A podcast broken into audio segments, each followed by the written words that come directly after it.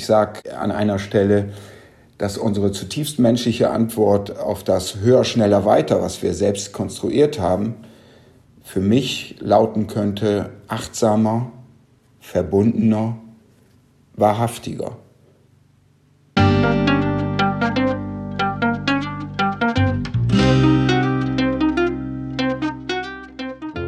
Schön, dass du wieder reinhörst.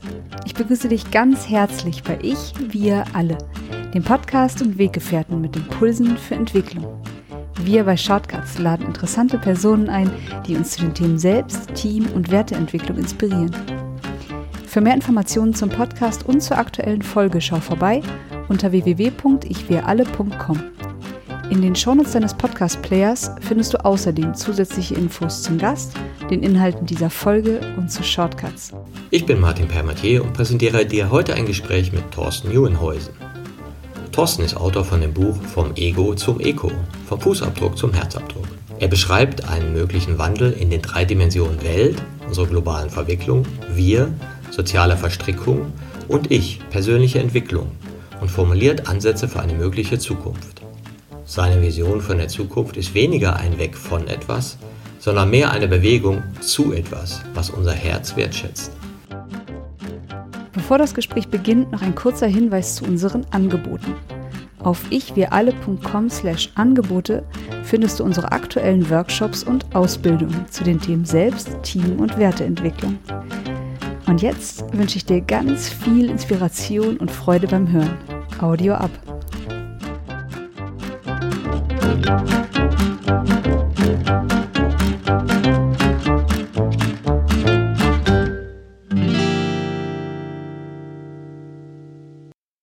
Hallo, hier war ich für alle. Ich freue mich heute, Thorsten Neuenhäusen begrüßen zu dürfen. Hallo Thorsten. Hallo Martin, ich freue mich bei dir zu Gast zu sein. Thorsten, du bist Coach, ehemaliger Professor, Logistikmanager und hast zwei Bücher geschrieben. Unternehmung 21, Wertschöpfung durch Wertschätzung und dein neues Buch vom Ego zum Eko, vom Fußabdruck zum Herzabdruck. Und in diesem Buch hast du das so eingeteilt, dass du die Welt, das Wir und das Ich beschreibst. Und dann haben wir gemerkt, Mensch, mit Ich, wir alle sind wir da irgendwie wesensähnlich und so sind wir zusammengekommen. Freut mich, mit dir heute das Gespräch machen zu dürfen. Ja, herzlichen Dank für die Einladung. Ich bin gespannt, was entsteht in diesen Dimensionen und darüber hinaus. Genau, wir haben uns schon unterhalten. Wir haben gemerkt, wir sind in einer sehr ähnlichen Ideenblase. Ne? Also alles, was du mal so aufgeschrieben hast für die Ideenwelt, für die dich interessierst, sei es Viktor Frankl, Frederic Laloux, Otto Schama, Gerald Hüther und viele mehr. Das sind auch so die Ideen, in denen ich mich bewege. Und jetzt müssen wir natürlich gucken, oh, sind wir da total in der Blase? Oder sind es halt die Sachen, wo wir sagen, das ist gerade spannend. Und was ich besonders spannend fand, an dir fand, waren zwei Sachen. Einmal, dass in deinem Buch du das auch sehr biografisch erzählst. Also es ist für dich nicht nur rein kognitives Wissen, sondern hat auch mit deiner Erfahrung zu tun und du spiegelst das auch sehr an deiner Biografie. Das fand ich sehr spannend und du hast eben auch diese Ich wie alle Dimensionen so für dich gefunden. Wie bist du denn auf diese Dimensionen gekommen, also bei dieser Welt wir Ich? Mhm. Ja, die Dimensionen, das ist mir aber erst kürzlich so richtig klar geworden, die stammen eigentlich schon aus dem ersten Buch.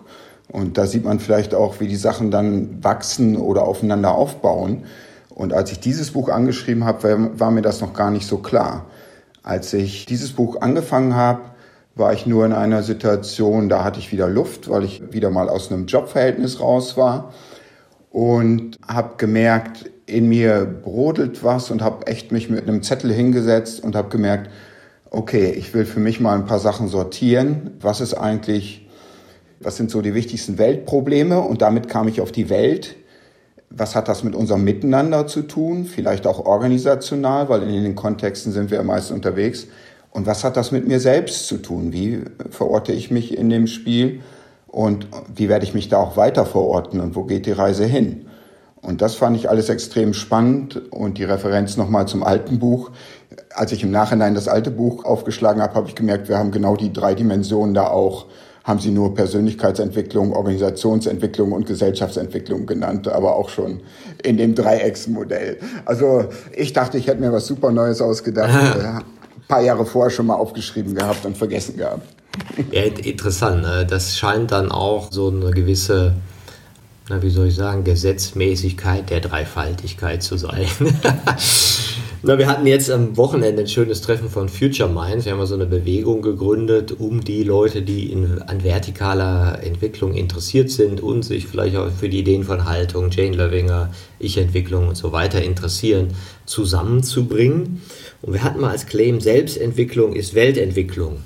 Ja, und dann meinte einer dann so interessanterweise, die aus dem globalen Kontext kommt, nee, man kann doch nicht das Selbst so in den Mittelpunkt stellen und Selbstentwicklung ist doch so egoistisch. Ne? Dann haben wir gesagt, ja okay, andersrum geht es ja auch.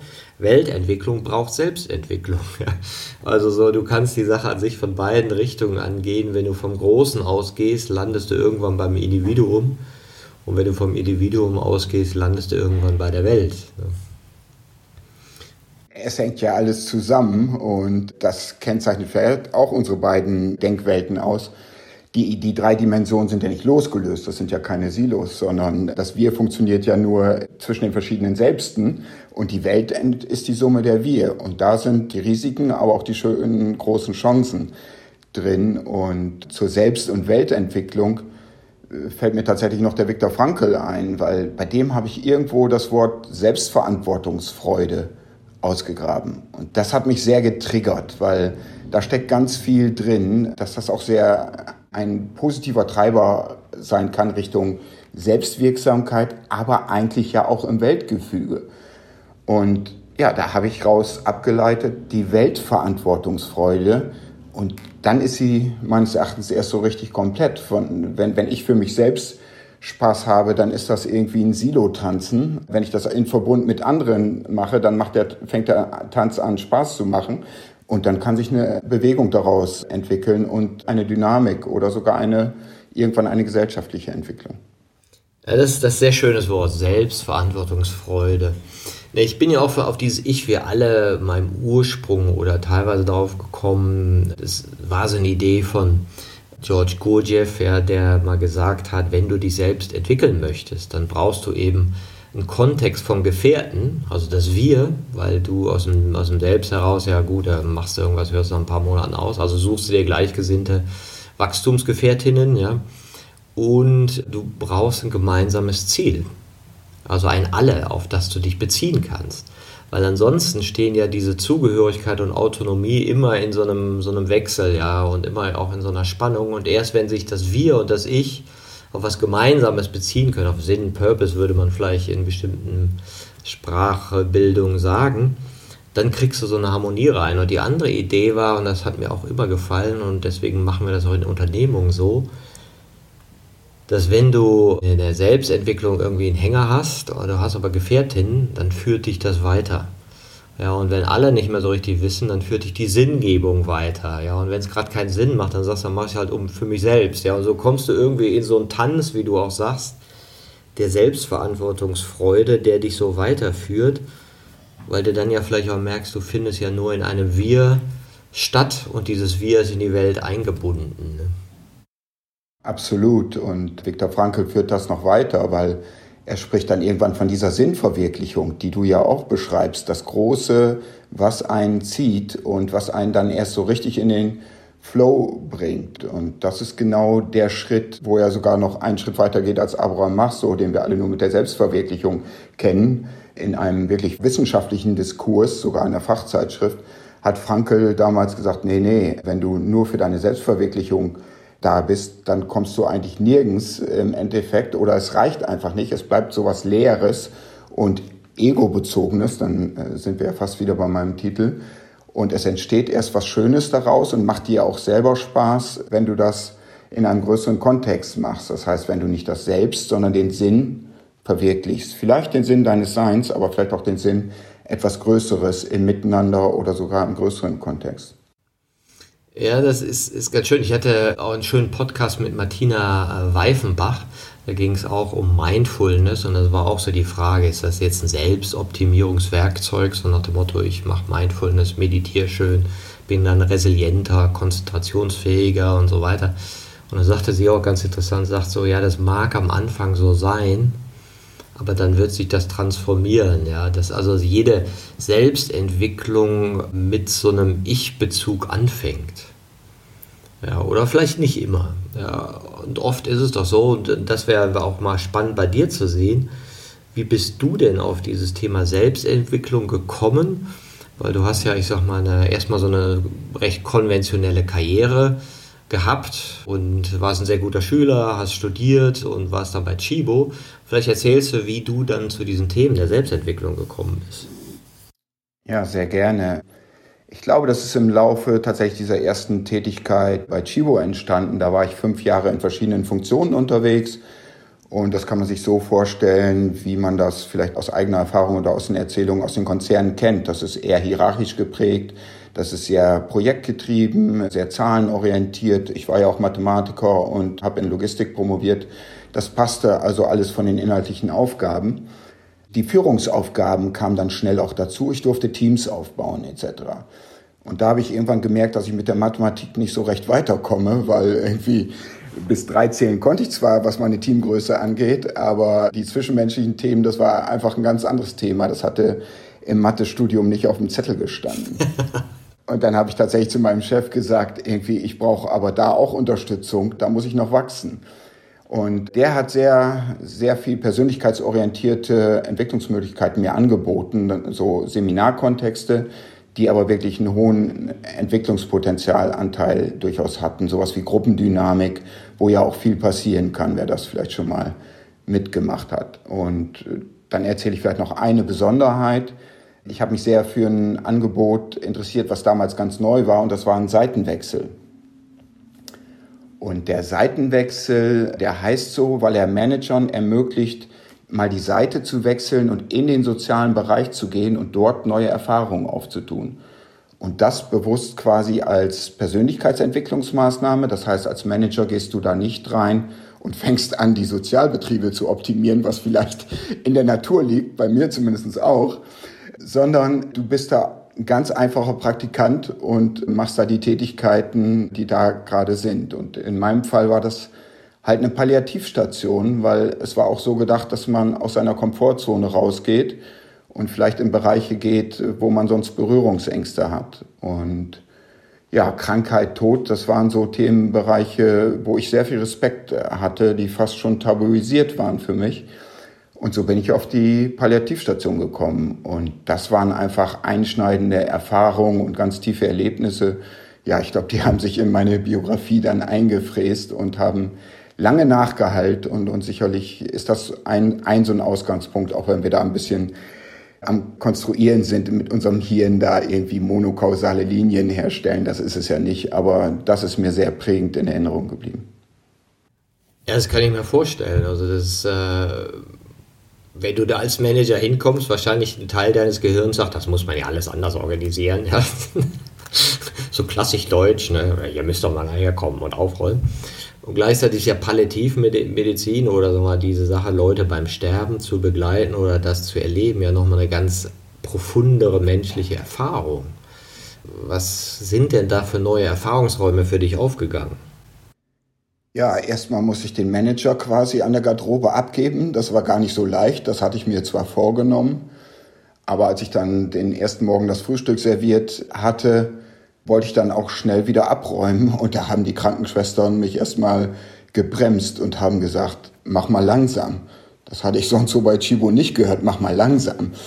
Und ich so, ja, wieso mach mal langsam? Und dann sagten sie, ja, schau, die Patienten sind teilweise das erste Mal und teilweise auch das einzige Mal überhaupt aus dem Bett gekommen. Und so etwas wie eine Mahlzeit und insbesondere jetzt das Frühstück, die erste Tagesmahlzeit, ist für die ein ganz besonderer Moment. Und das hatte ich natürlich mit meiner Brille noch gar nicht wahrgenommen, weil ich wollte sie versorgen und dann schnell wieder sauber machen. Und das war natürlich ein ganz anderer Zugang, da die Qualitäten zu sehen und denen auch die Ruhe und die Zeit zu gönnen. Und das war vielleicht den größten Unterschied, den ich auch gemerkt habe, das Tempo war komplett konträr zu dem, was ich gewohnt war, weil äh, das höher, schneller, weiter kennen wir alle aus den Management-Kontexten. Und da spielte das keine Rolle, beziehungsweise ja, war das Tempo völlig entschleunigt. Und welcher andere Thorsten ist dann in dir erschienen, der dann plötzlich langsam machen musste oder durfte? Ne? Du, das ist tatsächlich über die Woche auch so eine Lernreise, würde ich das mal sagen, gewesen, weil, wie gesagt, den Schalter umlegen, das geht nicht so leicht, sondern das machst du über die Erlebnisse. Aber das ja vielleicht auch ein schönes, schönes Element, wo man sieht, wie Entwicklung auch stattfindet oder neue Erkenntnisse. Weil wenn du es dann im Miteinander merkst und vielleicht noch drüber sprichst, egal ob mit den Kolleginnen, dann in dem Fall die Schwester oder den Patienten, dann entsteht was Neues. Und ja, da kann sogar eine Menge erzählen. Wenn ich gerade den Anfang der Woche erzählt habe, dann kann ich vielleicht mit dem Ende der Woche noch schließen. Tatsächlich an meinem letzten Praktikumstag fragte mich dann einer der Patienten, ob ich ihm beim Duschen helfen könnte. Und das ist ja, war für mich zumindest etwas sehr Besonderes und Intimes, weil offensichtlich traute er mir das zu und er wollte gerne auch eine männliche Begleitung haben. Ja, und dann ja, bin ich in mich gegangen, ob ich mir das zutraue und habe das mit ihm zusammen gemacht. Und ja, da entstand dann auch eine Nähe und ein Vertrauen und eine tiefe, das war für mich fast das Geschenk. Ich habe ihm die Hilfe anbieten können und gleichzeitig fühlte ich mich beschenkt in dem Moment. Ja, du sagst gerade eben, das sind unterschiedliche Selbsterfahrungen, ja. Und da finde ich ja ganz interessant, was ist eigentlich eine Selbsterfahrung? wo du dich selbst erfährst in dem Kontext, wo man sich vielleicht noch nicht so kennt oder wo ich mich noch nicht so kenne, ist ja auch eine, Begegnung mit einem neuen Anteil von dir selbst, ja. Das ist ja spannend. Ich habe es nicht wahrgenommen, dass ich Selbsterfahrung gesagt habe, als ich es gerade erzählt habe. Vielleicht also, hast du es auch nicht gesagt. Okay, das hast du mir jetzt gespiegelt. Nee, aber dadurch bin ich jetzt drauf gekommen, ob nicht die Selbsterfahrung sogar mit Selbstvergessenheit manchmal, zumindest für mich in dem Fall, zusammenhängt. Also ich bin in dem Flow in der Woche und bin in dem Miteinander, was alles so neu und, und anders ist. Also ich bin einfach in den Momenten, weißt du? Ja, ja, ja. Und das summiert sich dann in den einzelnen Gesprächen und Erlebnissen, aber auch in den Gefühlswellen, die ja durch eingehen, wenn man das alles durchmacht. Weil du bist ja auch jeden Tag mit der Vergänglichkeit und dem Niedergang und den Schmerzen obwohl die ja da im größten Teil gelindert werden. Das ist ja gerade das Prinzip des Palliare, des Ummantelns. Aber du bist doch ja mit dem Ende des Lebens die ganze Zeit konfrontiert. Und, und ja, ich, ich habe fast den Eindruck, da hast du gar keine Zeit, sozusagen auf der kognitiven Ebene reflexiv in die, in die Selbsterfahrung zu geben, sondern du bist die ganze Zeit in diesem Erlebnismodus. Ich weiß nicht, ob das ein passendes Wort ist. Ist ja immer so die Frage, was das Ich, was das Selbst, kann man unterschiedlich deuten. Ich sage immer so, es gibt die rollengebundenen Ichs, ja, wo du das Gefühl hast, ich muss dies und jenes tun und eher in so einem Funktionsmodus bist. Und das Selbst ist der Raum, in dem die Ichs stattfinden. Das Selbst hat sozusagen keine eigene Agenda, sondern du kannst sagen, Bezeugnis, Bewusstsein, Metaebene, wie immer du das Beobachter, wie immer du das ausdruckst, aber etwas, was so daneben steht und mir zugucken kann, wie ich denn so bin und was ich so denke und fühle. Ne? Und ich kenne so ein bisschen aus dem Zivildienst die Erfahrung auch mit behinderten Menschen, kranken Menschen, Rettungsdienst, wo ich auch eben gemerkt habe, oh, das Leben hat ja ganz andere Seiten, ne? andere Seiten von Leiden, aber gleichzeitig auch das Mitgefühl, was, was ich in mir entdecke, was ich vorher noch nie gefühlt hatte. Ja, weil ich vorher noch nie einen sterbenden Menschen erlebt habe und jetzt stehe ich da vor einem und merke so, oh, das geht ja gerade zu Ende. Ne? Und okay, ja, das gehört auch zum Leben. Was hat denn diese Begegnung mit dem Tod mit dir gemacht, wenn du sagst, das war eine wichtige Erfahrung, dieser Seitenwechsel? Ja, der hat im Prinzip Jahre später, glaube ich, zu, zu größeren neuen Pfaden bei mir geführt, weil ich habe dann irgendwann den Job bei Chibo auch zur Seite gelegt. Vielleicht auch noch kurz berichtenswert. Letztendlich hatte ich einfach Lust auf ein Sabbatical. Ich war so ein bisschen am Ende und brauchte mal irgendwie einen Akku auftanken, aber Sabbatical wurde seinerzeit noch nicht angeboten. Und dann habe ich eine recht radikale Entscheidung getroffen, weil dann habe ich gekündigt und mir quasi, ich habe es dann für mich definiert als Sabbatical, aber in Wahrheit hatte ich gekündigt. Ich nenne es bis, bis, bis heute Sabbatical, aber das ist sehr selbst selbstermächtigtes Sabbatical. Sozusagen. Und nach einem Jahr Entschleunigung und auch ein bisschen Gesprächstherapiearbeit war ich dann wieder offen für Neues, weil ich war nicht auf eine Weltreise gegangen, sondern hatte mir eher eine innere Auszeit und Reise gegönnt. Da war ich wieder offen für Neues und ja, du glaubst es nicht, da fallen mir Flyer von einem Hospizverein wahrhaftig in die Hände irgendwo, wahrscheinlich im Kino ausgelegen oder sonst wo, das weiß ich nicht mehr. Und da wurde beworben eine mögliche Ausbildung zum Lebens- und Sterbebegleiter.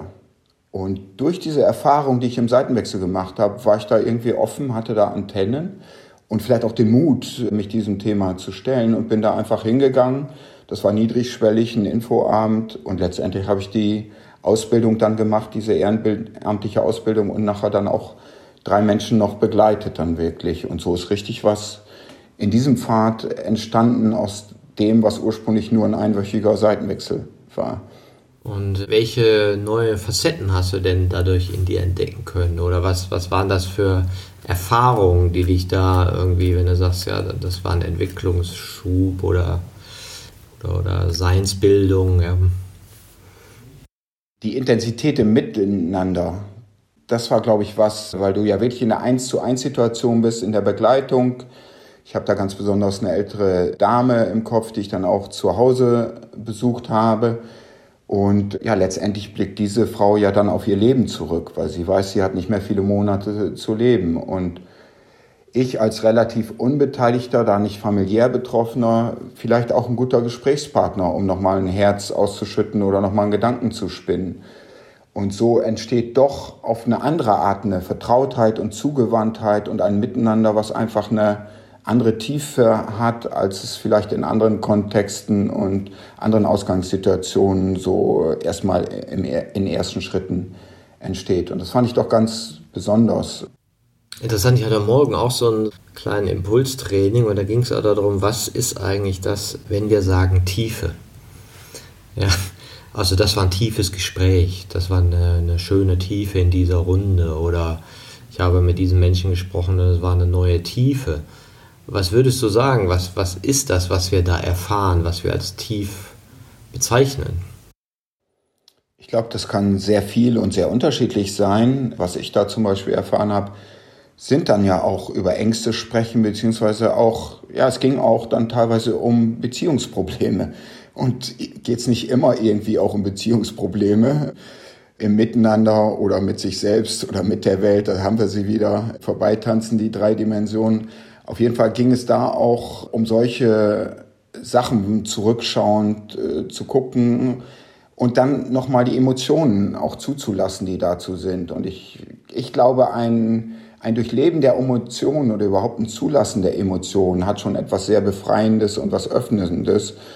Und das ist sicherlich eine Dimension der Tiefe. Aber die Tiefe muss nicht reflexiv oder emotional sein, beziehungsweise sich auf Worte beschränken, weil also das Miteinander habe ich auch als tief empfunden in Momenten, wo wir nicht gesprochen haben. Klar, das, da hat jeder vielleicht auch Bilder, dass man irgendwo an einem Bett sitzt und einfach eine Hand hält. Und bei uns war das später tatsächlich auch das Bett, tatsächlich auch wieder auf einer Palliativstation. Da konnte sie auch nicht mehr sprechen.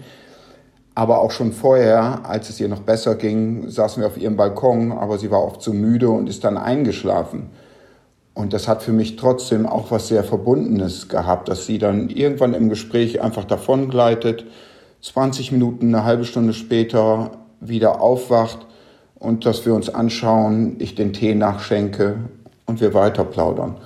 Also auch, auch das hat was sehr Intimes. Ja. Ja, das kam heute auch so zur Sprache. Also einmal dieses, was ist Tiefe? Der Raum der Besprechbarkeiten ist größer. Es werden Dinge geäußert, die sonst zurückgehalten wurden. Es wird mehr über Gefühle und Emotionen geredet, also das, was noch in Spannung ist, sich bewegt und, und offenbart wird und, und gezeigt wird. Und dann kam auch das Gleiche. Ja, manchmal ist Tiefe das Schweigen. Und vielleicht ist das ja dieses Schweigen in Präsenz noch einmal eine ganz besondere Tiefe. Ne? Und es erinnert mich so ein bisschen an George Ivanovich Gurdjieff, der mal gesagt hat, was wäre denn ein guter Ermöglicher für Selbstentwicklung bei Menschen? Und hat der gesagt, ein Organ, das uns an unsere Sterblichkeit erinnert. Das ist einfach wundervoll, wenn es das Organ gäbe, würde ich sofort eins per Klick bestellen und implementieren, implementieren lassen. Aber ich glaube, so einfach läuft das Spiel nicht. Aber diese Erinnerung, die scheint mir tatsächlich wichtig, weil ich glaube, dass wir das im Alltag oft nicht auf die Reihe kriegen. Da nehme ich mich auch ausgesprochen mit ein. Und dann besteht aber auch die Chance, dass du die Tage einfach nur in einer Reihe oder in Summe hintereinander weglebst. Und in meinem Buch spreche ich an irgendeiner Stelle auch davon, dass ich sage, stell dir vor, das Leben bis heute sozusagen siehst du in einem Film. Und dann hat der Film eine Pause, du holst dir ein Getränk. Und wie soll der Film dann in der zweiten Hälfte weitergehen? Und ich habe es genannt, schreib dir dein zweites Leben. Mhm, mh. Und das ist so ein bisschen mein Punkt oder kleiner Witz, der sich entwickelt hat aus dem Buch, nicht you only live once, but you only live twice. Und du musst nur irgendwann auch den Schalter umschalten und dann die zweite Hälfte vielleicht auch ein bisschen mitregissieren, äh, weil wir haben nur diese eine Möglichkeit. Und wenn man sich das irgendwann bewusst macht, und das ist ja auch die Erfahrung Viktor Frankl, dann ist es ein ganz anderer Blick auf die Welt und ein ganz anderer Zugang. Dann werden vielleicht andere Sachen wichtig. Und ja, von daher ist man dann dankbar, wenn man das in irgendwelchen Situationen schon mal gespiegelt bekommt und vielleicht sich ein Türchen öffnen kann. Ja, ist interessant, erinnere mich an Harald Welzer, Nachruf auf mich selbst. Ja, wer will ich gewesen sein? Ja, wenn ich jetzt noch zehn Jahre vor mir habe, wer will ich da gewesen sein? Das Buch habe ich auch gelesen und äh, ja klar, da gibt es viele Verknüpfungen und man mag es nicht glauben, aber die Situation, wo er fast gestorben wäre, also wo es wirklich auch medizinischen Notfall um ihn gab, da habe ich am meisten gelacht, weil er das so schön beschrieben hat und es war sehr unterhaltsam. Ja, die herrliche, das, die herrliche Ignoranz, das kann doch nicht ernst sein. Ich habe doch Termine. Genau, und, und das glaubt man ja nicht, äh, dass in solchen Kontexten oder im Lebensbedrohlichen auch Freude, Spaß, äh, Humor hat und nicht nur im Kleinen, manchmal auch im Großen oder im Lächerlichen, wie auch immer. Ja, ja, ja, also, ja, ja. okay, ja, äh, was, wenn du morgen sterben würdest, ja, wäre das für dich okay? Oder würdest du sagen, ey, geht ja gar nicht, ich habe noch Termine? Ich glaube, es wäre vermessen zu sagen, äh, das wäre okay. Dafür muss ich noch ein paar Jahre Buddhismus praktizieren und da bin ich noch nicht mal mit angefangen. Musst du, ja. Aber ich denke immer öfter, es lohnt sich zu gucken, irgendwie das, was ich gerade mache, ist das für mich befriedigend, ist das sinnvoll? Und wenn ich dann mal diesen 80. Geburtstag erleben würde oder so, kann ich da gut zurückgucken und dann auch gut gehen. Und ich glaube, es gilt, das nicht zu weit aufzuschieben. Und vielleicht ist das eine schöne Schleife auch an dieser Stelle einmal. Dieses Buch war durchaus auch so ein Projekt, wo ich einfach gesagt habe, irgendwie, ich habe das jetzt im Kopf und ich habe jetzt gerade die Möglichkeit, ich will das schreiben, weil ich habe es im Nachwort so ein bisschen als Halbzeitbilanz meines Lebens auch mal bezeichnet, weil da ja, wie du sagst, auch viele persönliche Erfahrungen und Geschichten und Erlebnisse einfließen. Und für mich war das wichtig, dieses Kapitel mal einmal abzuschließen oder auch einmal so eine Retrospektive quasi zu wagen. Und vielleicht ist das ja auch ein guter Startpunkt sozusagen nach vorne. Ich erinnere mich da an eine Passage. Ich habe zwischenzeitlich in Holland an der Hochschule gearbeitet und lief da mit einem Kollegen morgens hoch und wir waren am Plaudern und dann fragte ich ihn so, was er an dem Tag alles auf dem Zettel hat. Und ich war eher so in meiner üblichen To-Do-Liste und ächzte schon unter meinen eigenen Tätigkeiten. Ja, und dann antwortete er so ganz entspannt, ja, weißt du, Thorsten, ich bin ja schon alt. Ich mache nur noch Sachen, die mir Spaß machen. Und äh, dann bin ich an mein Tageswerk gekommen, aber diesen Satz habe ich bis heute nicht vergessen und habe mich dann sukzessive auch gefragt, warum eigentlich damit warten, bis man alt ist? Warum nicht die Sachen, die Spaß machen, auch mal vorher versuchen zu integrieren ins Leben, vielleicht ja sogar ins Arbeitsleben? Du hast ja auch eine, ich sag mal, eine extremere Biografie, fand ich, weil du ja Arbeitsleben volle Kanne gemacht hast, ja, richtig Karriere, 60 Stunden und dann Sabbatical. Und dann bist du wieder voll eingestiegen und dann Sabbatical. Ne? Und so hast du ja eher eine ungewöhnliche Biografie, die eben gekennzeichnet ist von doch starkem Engagement im Beruflichen und dann aber auch starke Rückzugsphasen. Ja, wie bist du denn zu dieser Lösung für dich gekommen oder diesem Ansatz?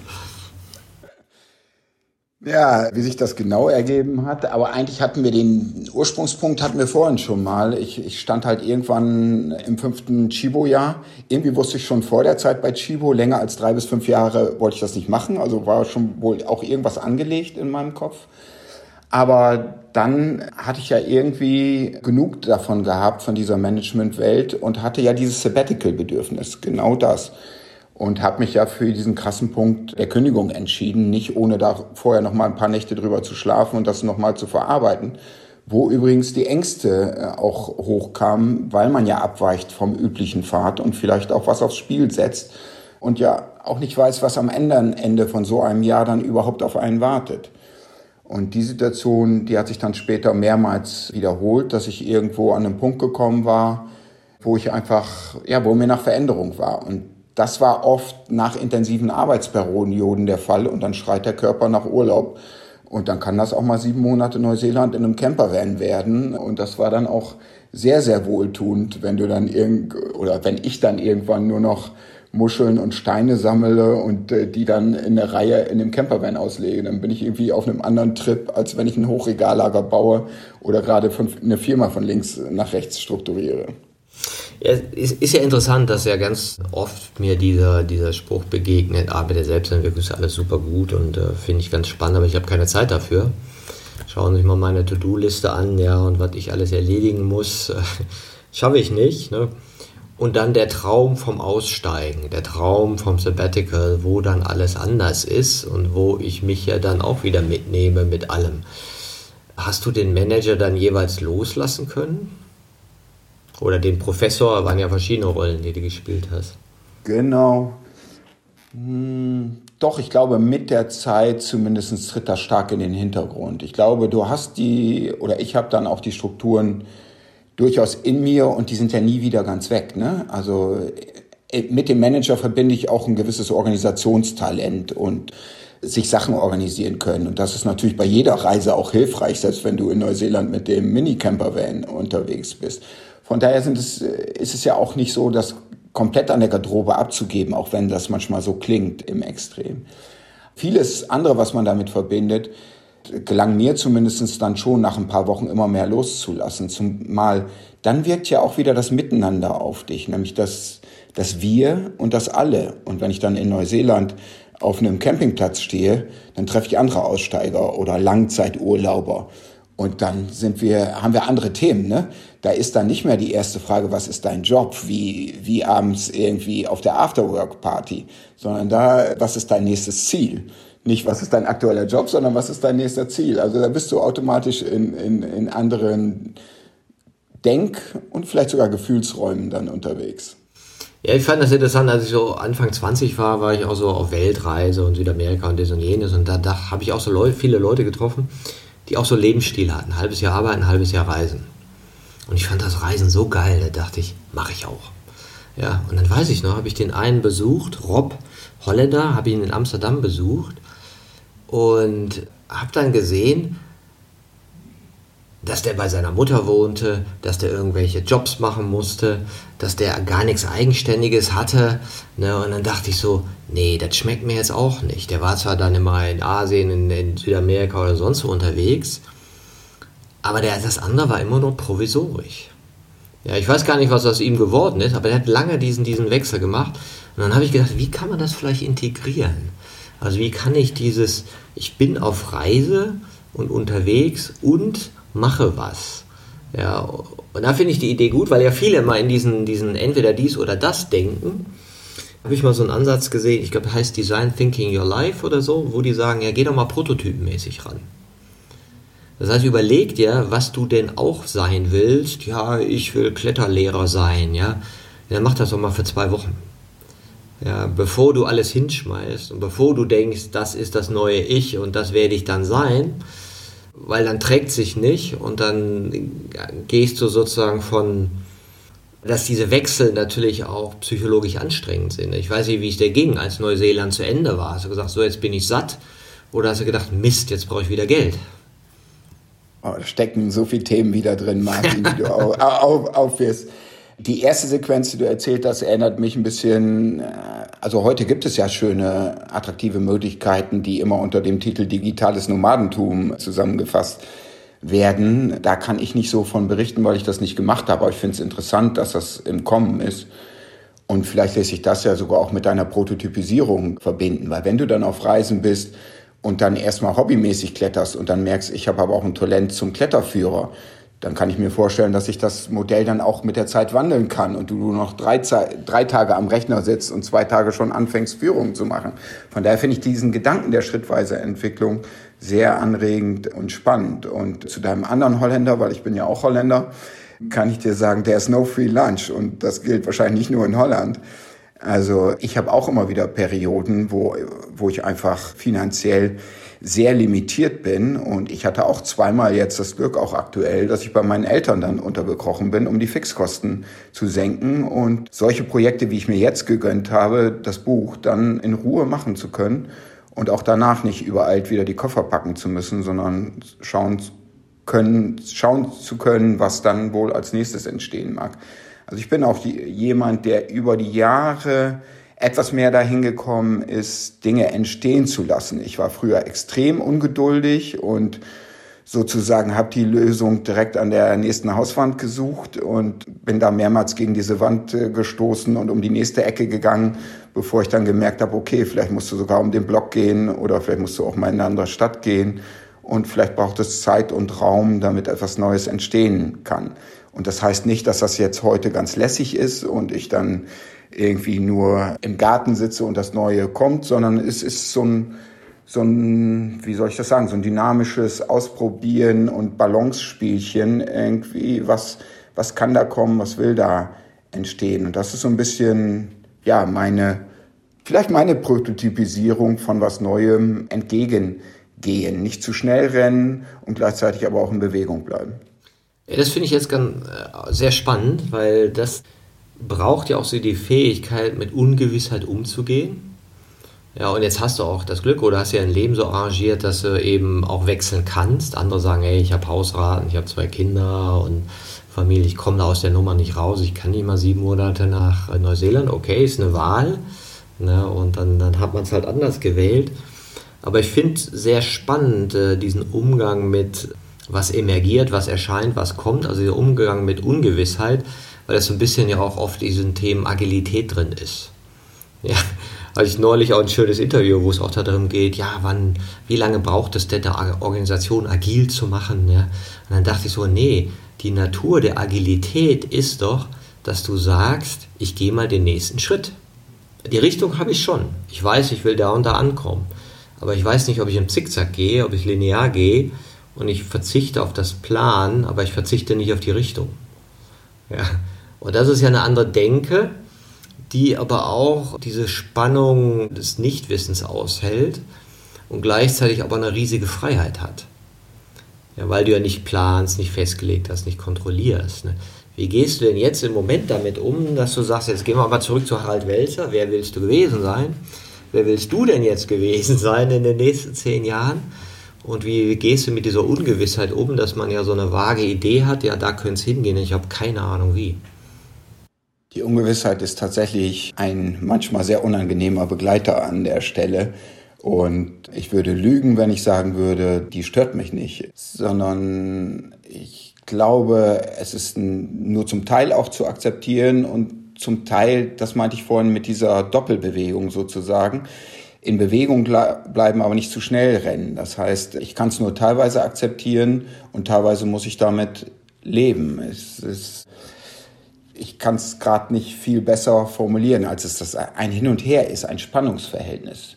Vielleicht ist das auch ein Wesen von Ungewissheit. Es hält dich ja in Spannung und dann kann was entstehen. Also vielleicht, du hast es ja auch schön gesagt, du sagst, da steckt auch die Freiheit hin von diesem Weg, der da sich erscheinen kann. Bloß der Weg, der mag ja vielleicht außerhalb der Stadt sein. Und wenn ich noch in meinem Viertel am Rumkurven bin und die Wände nach den Hinweisen absuche, irgendwie ist es halt noch ein ziemlicher Weg. Aber dann kann es da was ganz Neues sein. Und von daher auf die Frage auch, wo bin ich in zehn Jahren? Das weiß ich ja noch nicht, weil ich irre ja noch am Rande der Stadt rum und habe den Ausgang noch nicht gefunden. Und ob das dann ein Berg ist oder ob, ob da ein Wasser mich erwartet oder irgendetwas ganz anderes oder eine tolle Kommune, das ist leider noch unbekannt. Ich bin selber sehr gespannt. Ja, das ist ja interessant. Hättest du mich vor zehn Jahren gefragt, wo willst du denn sein? Ja, was stellst du dir denn so vor? Ich hätte mir 100% nicht das vorgestellt, was ich heute mache, ne? weil es unvorstellbar war. Und gleichzeitig kann ich sehen, ja, aber ich war in einem gewissen Feld von Leuten, von Beziehungen, die mich in eine gewisse Entwicklung gebracht haben, wo welche gekommen sind, mich wieder verlassen haben. Also bei meiner Entwicklungsrichtung würde ich sagen, ja, da kann ich eine Kontinuierlichkeit sehen. Bei der Form, wie sie sich gezeigt hat, eher nicht. Dass ich jetzt einen Podcast mache, hättest du mich vor fünf Jahren gefragt, hättest du mich vor zehn Jahren gefragt, wirst du mal Bücher schreiben? Ich war nicht gut in Deutsch, ich schreibe keine Bücher. Und das finde ich ganz interessant, diese Diskrepanz zu sehen. Also die innere Richtung war schon klar, aber diese Form, wie sie sich zeigt, nicht. Neue Wege entstehen beim Gehen, fällt mir dazu ein. Und das beschreibst du ja so schön. Man muss die Schritte machen, auch wenn man nicht genau weiß, wo sie einen hinführen. Umwege erhöhen die Ortskenntnis, sage ich in meinem Buch. Und wenn du so willst, in den drei Ebenen, die Selbstkenntnis, die Wir-Kenntnis und die Weltkenntnis. Und das ist, glaube ich, der Sinn der Bewegung. Du hast eine Ahnung, dass es außerhalb, oder ich habe eine Ahnung, dass es außerhalb der Stadt attraktiv sein könnte. Wie das genau ist, wissen wir nicht, aber wir laufen mal in die Richtung und probieren da was anderes. Und dabei entsteht dieser neue Pfad, der sich dann eventuell New Work, Agilität, sonst wie nennt. Und ein anderer Punkt, den du sagst, es wandelt sich leichter und entsteht leichter beim gemeinsamen Machen oder Gehen oder Erkunden, was es ja vielleicht auch ist an der Stelle. Und das habe ich auch so erfahren, weil das Buch hätte ich zum Beispiel nicht schreiben können ohne drei Jahre in der Transformationsberatung. Da war ich in einem Startup, Vorsprung at Work, im Süden Deutschlands und konnte da in verschiedenen Rollen beitragen. Und da war es nochmal auf der Arbeitsebene vielleicht vergleichbar mit meinen Palliativ- und Hospizerfahrungen früher. Da habe ich ein ganz anderes Miteinander erleben können und das sogar im Arbeitskontext. Und das, das war auch einfach fulminant. Das, das kann man auch versuchen, in Bücher aufzuschreiben und zu lehren und zu vermitteln. Aber vor allen Dingen muss man selbst mal erstmal im Team dann den Weg gehen. Und in dem Fall haben wir gemeinsam dann auch unseren organisationalen Kontext dabei dann neu definiert und quasi uns eine Selbstorganisationskultur gegeben. Das heißt, dieser Weg entstand auch beim Gehen. Und da sieht man wieder, glaube ich, gut, was äh, viele, die sich damit beschäftigen, auch vermitteln. Es gibt nicht die eine Schablone, auch nicht, äh, sondern ist vielleicht so, wie du sagst, es ist dann eine Zielrichtung. Wir werden uns eher in ähm, Verbindungen und Beziehungen auf Augenhöhe und in kreisähnlichen Strukturen bewegen, aber ich glaube, es gelingt nicht, da einem Plan zu folgen, weil das ist ja genau das Nichtplanerische, sondern dieses Entstehen können. Und von daher ist Organisationsentwicklung auch immer das neue Zulassen und seine eigene Identität finden. Und wenn man das dann weiter spinnt in die Zukunft, dann kommen wir vielleicht sogar aus den hierarchischen Pyramiden und aus den aktuellen holokratischen, ich nenne es immer Kreisorganisationen, heraus irgendwann in noch organischere Strukturen, die da entstehen können. Ja klar, das ist äh, theoretisch wissen wir das ja alles. Ne? So müsste das an sich gehen. Macht mal hinne. Ne? warum, warum folgt ihr uns nicht? Ne? Aber ich finde einen Satz interessant, was du gerade gesagt hast, die eigene Identität finden. Hatte ich interessanterweise gestern ein Gespräch mit Thorsten Passi darüber, der auch schon hier im Podcast war und Psychologieprofessor ist oder nee, Psychiater ist er und äh, viel über Psycholyse und so gemacht hat. Und dann haben wir eben auch so gesprochen, weil wir uns jetzt über 30 Jahre kennen, wer sind wir denn so geworden? Ja, und hätten wir das so gedacht? Und dann haben wir eben auch so gesagt, was konnte man vor 30 Jahren schon erkennen, was uns zu dem gemacht hat, der wir heute sind? Und das hat mich erinnert an äh, Michael Hampe, der mal so gesagt hat, so, so ein Wissenschaftsphilosoph, äh, Uni, Uni Schweiz, auch sehr interessant, die eigene Stimme finden. Also was es heißt, die eigene Stimme finden. Und ich fand das ein schönes Bild. Also was ist so die Stimme, wo ich sagen kann, ja okay, davon kann ich erzählen. Da habe ich viel Erfahrung, das entspricht mir, da muss ich nicht rumtheoretisieren, da kann ich ein paar Anekdötchen erzählen, ja. und, und aus meinem Leben schöpfen und andere Bereiche, wo ich sagen muss, ja, nee, weiß ich nicht, ne, kann ich nicht. Gibt es da für dich so einen Bereich? Bist du mehr der, in dem Gebiet der Welt und der globalen Verwicklung, dem Wir und den sozialen Verstrickungen, wie du sagst, oder sind es die persönlichen Entwicklungen? Gibt es da so einen Platz oder woran würdest du festmachen, was so deine Stimme sein könnte? Oder ist? Ich finde das ein sehr schönes Bild mit der eigenen Stimme. Ich glaube, das Buch ist tatsächlich auch ein Versuch, die eigene Stimme zu finden und auch eine Stimmigkeit herzustellen mit dem, was ich bisher erlebt habe und in welchen Kontexten ich mich wie bewege. Und die Stimmigkeit habe ich sowohl in dem Start-up schon gefühlt, weil das macht einfach irre Spaß, ich sage in dem Buch auch, dass, und das war auch so, es war ein Wir, wo auch das Ich seinen Raum hatte. Das heißt, wo ich auch so Thorsten sein konnte und nicht mehr wie früher im Management die Rolle des so und so Projektmanagers erfüllen musste. Das heißt, ich konnte auch als Person in diese Gemeinschaft ankommen und nicht nur als Rollenerfüller, wenn ich das mal so überzeichne. Und von daher würde ich die eigene Stimme sozusagen dann auch gerne in den Chor eingegliedert sehen und das war das, was ich vorhin meinte, mit dem Organischen entwickeln. Und dann entwickelt sich auch ein gemeinsamer Chor, wo du vorher noch nicht genau weißt, sind wir jetzt eigentlich ein Gospelchor oder machen wir Klassik oder was machen wir eigentlich? Vielleicht wissen wir groß, grob die Richtung, da hast du ja vorhin einen wichtigen Punkt gemacht. Aber letztendlich, was uns dann wirklich äh, richtig Freude macht und ans Rocken oder Singen bringt, das entsteht dann sicherlich auch auf der Reise dann nochmal genauer. Und wenn du das dann noch ein weiter äh, spielst und wenn wir es dann auch noch einmal weiter denken an der Stelle und denken dürfen, dann ist es vielleicht auch die Stimmigkeit dann zwischen diesen Wir-Chören unterschiedlichster Natur in ihrer Vielstimmigkeit in ein großes Ganzes.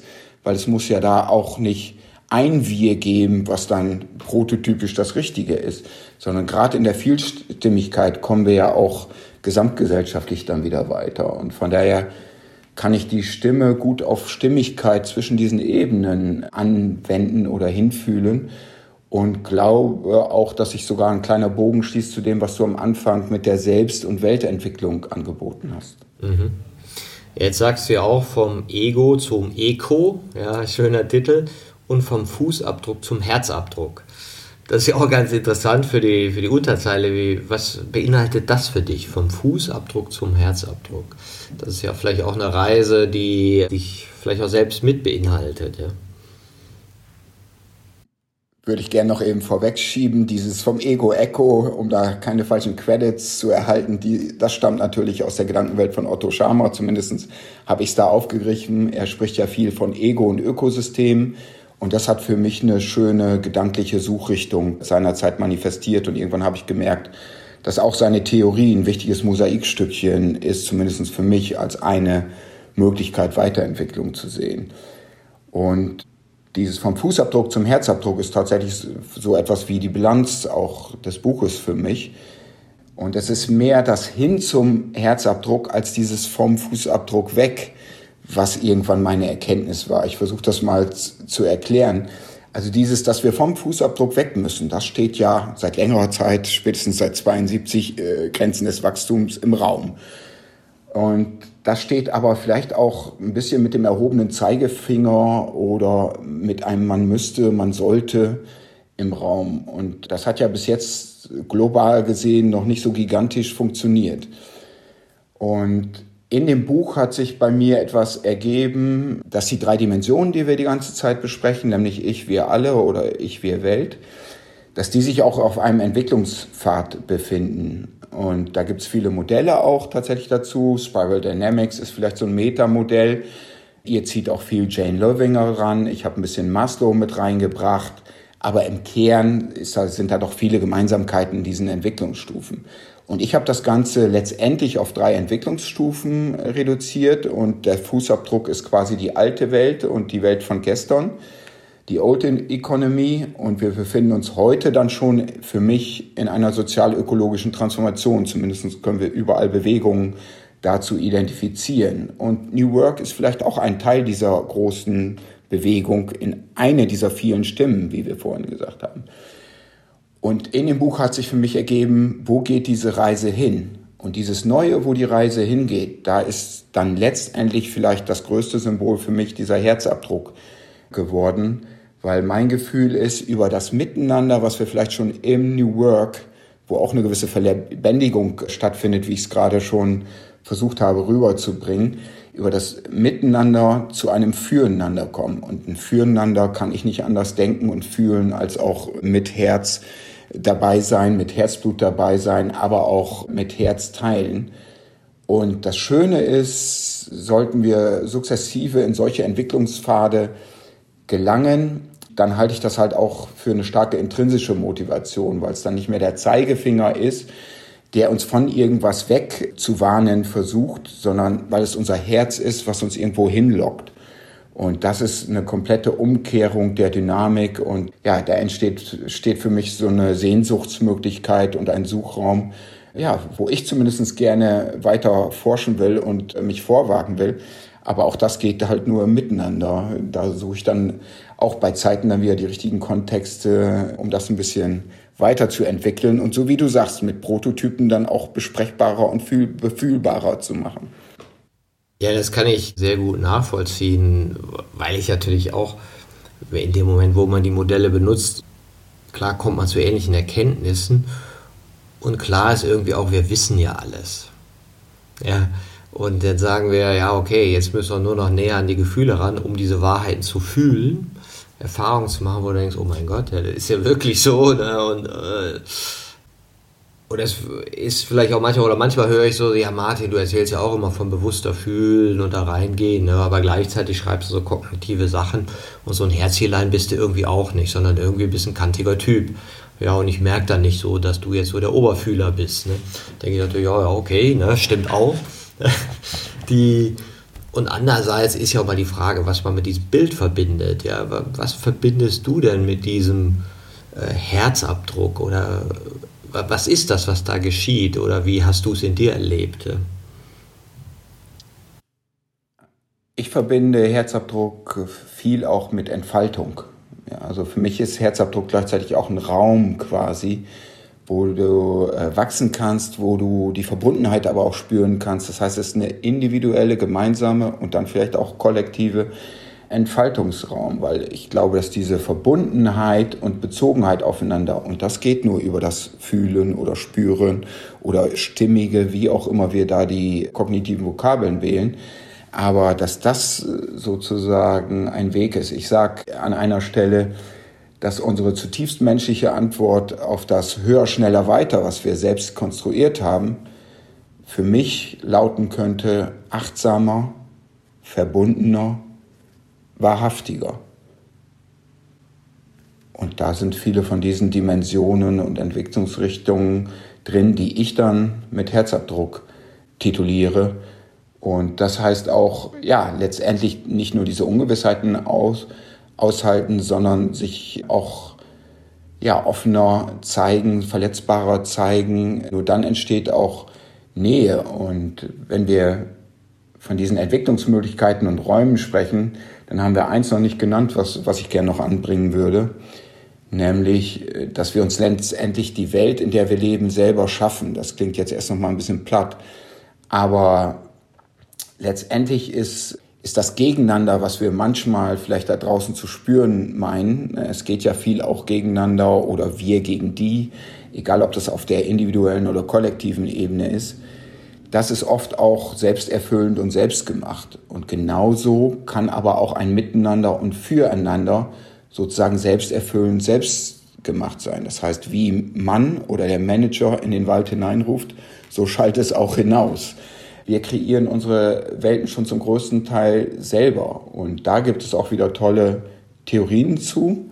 Ich habe mich da im Buch auf das, was ich in der Vorsprungwelt auch kennengelernt habe, aber auch in der Praxis erleben durfte. Das ist wichtig. Ich habe es da nicht nur kognitiv gelernt, sondern ich habe es in der Praxis spüren können. Den Unterschied, das ist der zwischen der Theorie X und der Theorie Y-Welt. Und im Prinzip ist das seit den 1960ern schon bekannt. Douglas McGregor war damals derjenige, der das aufgeschrieben hat der hat von der Human Side of Enterprise gesprochen. Was ist denn die Human Side of Enterprise? Oh, oh je, oh je, da menschelt es plötzlich im Unternehmen. Und so ähnlich wie die Grenzen des Wachstums brauchen wir halt ein Zeitchen, bis wir das dann langsam mal wachsen lassen. Müsstest du vielleicht noch ein bisschen was zur Theory X und Theory U, äh, Theory Y sagen? Kann ich noch ganz kurz, ganz kurz machen. Äh, es ist wirklich eine, finde ich, heute noch sehr relevante, fulminante Theorie. Da steckt genau dieses Selbsterfüllende drin. Zumindest habe ich das so auch dann rüberzubringen versucht. Die Theorie X ist mehr oder weniger die alte Welt der Planung und Kontrolle, die du vorhin schon mal angerissen hast und die ich ja auch aus dem Konzern kenne.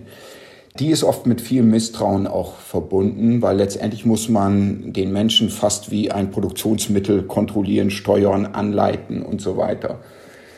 Aus dieser Misstrauenswelt entsteht dann aber auch oft dysfunktionales Verhalten, weil die Menschen spüren auch das Misstrauen, haben wenig Entscheidungsräume und so entsteht halt auch viel unproduktives und unglückliches Arbeiten. Letztendlich entsteht da sogar die Entfremdung, von der Karl Marx denn äh, spricht. Das heißt, es ist so eine selbsterfüllende Theorie. Der Mensch ist schlecht, wir müssen ihn kontrollieren, dann verhält er sich aber auch schlecht. Und so entsteht ein Kreislauf. Und viel schöner und hoffentlich auch zugänglicher ist der Theorie Y-Kreislauf. Und der sagt halt, wenn du den Menschen Vertrauen schenkst, Freiräume bietest, Entfaltungsräume, dann nutzen sie diese auch, weil der Mensch will ja eigentlich spielen im Sinne von sich kreativ verwirklichen, arbeiten, beitragen. Er fühlt sich ja selbst auch in der Kraft an der Stelle. Und wenn du dem Einzelnen und dem Team dieses durch Vertrauen signalisierst, wirst du auch eine ganz andere Motivation beobachten und sie werden diese Räume nutzen und sie werden sie mit kreativen Ergebnissen, egal ob es Innovationen oder Produkte oder einfach nur Leistungen sind, letztendlich auch zurückzahlen. Und das meine ich mit diesen selbsterfüllenden Welten, ob wir in dieser Negativspirale oder einer Positivspirale sind. Das entscheiden wir zu großen Teilen auch selbst, wie wir an uns selbst und an das Miteinander herangehen. Ja, danke. Das ist ja eine sehr schöne Hinführung. Ich denke auch, sehen wir diese rationalistisch-funktionalen Haltung ja, und funktionalisieren uns oder wir gehen in die Eigenbestimmung und sagen, hey, wir können das. Oder das Theory Z, ja, kommt drauf an. Ja, mal ist es so, mal so. Oder wie Otto Scharmer sagt, Theory U, es ist ein Prozess, der damit zu tun hat, ins Innere zu gehen, uns mit dem Fühlen und der Intuition zu beginnen, verbinden und daraus was zu schöpfen. Und diese Haltung, die es dafür braucht, man könnte systemisch autonom sagen, aber du hast es, finde ich, sehr schön und poetisch beschrieben, achtsam, verbunden und wahrhaftiger. Und das ist doch ein sehr schöner Abschluss und schöner Ansatz, um vom Ego zum Eko zu kommen. Thorsten, ich danke dir für den wunderbaren Austausch. Es war ein sehr schönes Gespräch. Ich danke dir auch sehr, Martin. Es hat richtig Spaß gemacht und ich hoffe, den Hörer gefällt es auch. Danke.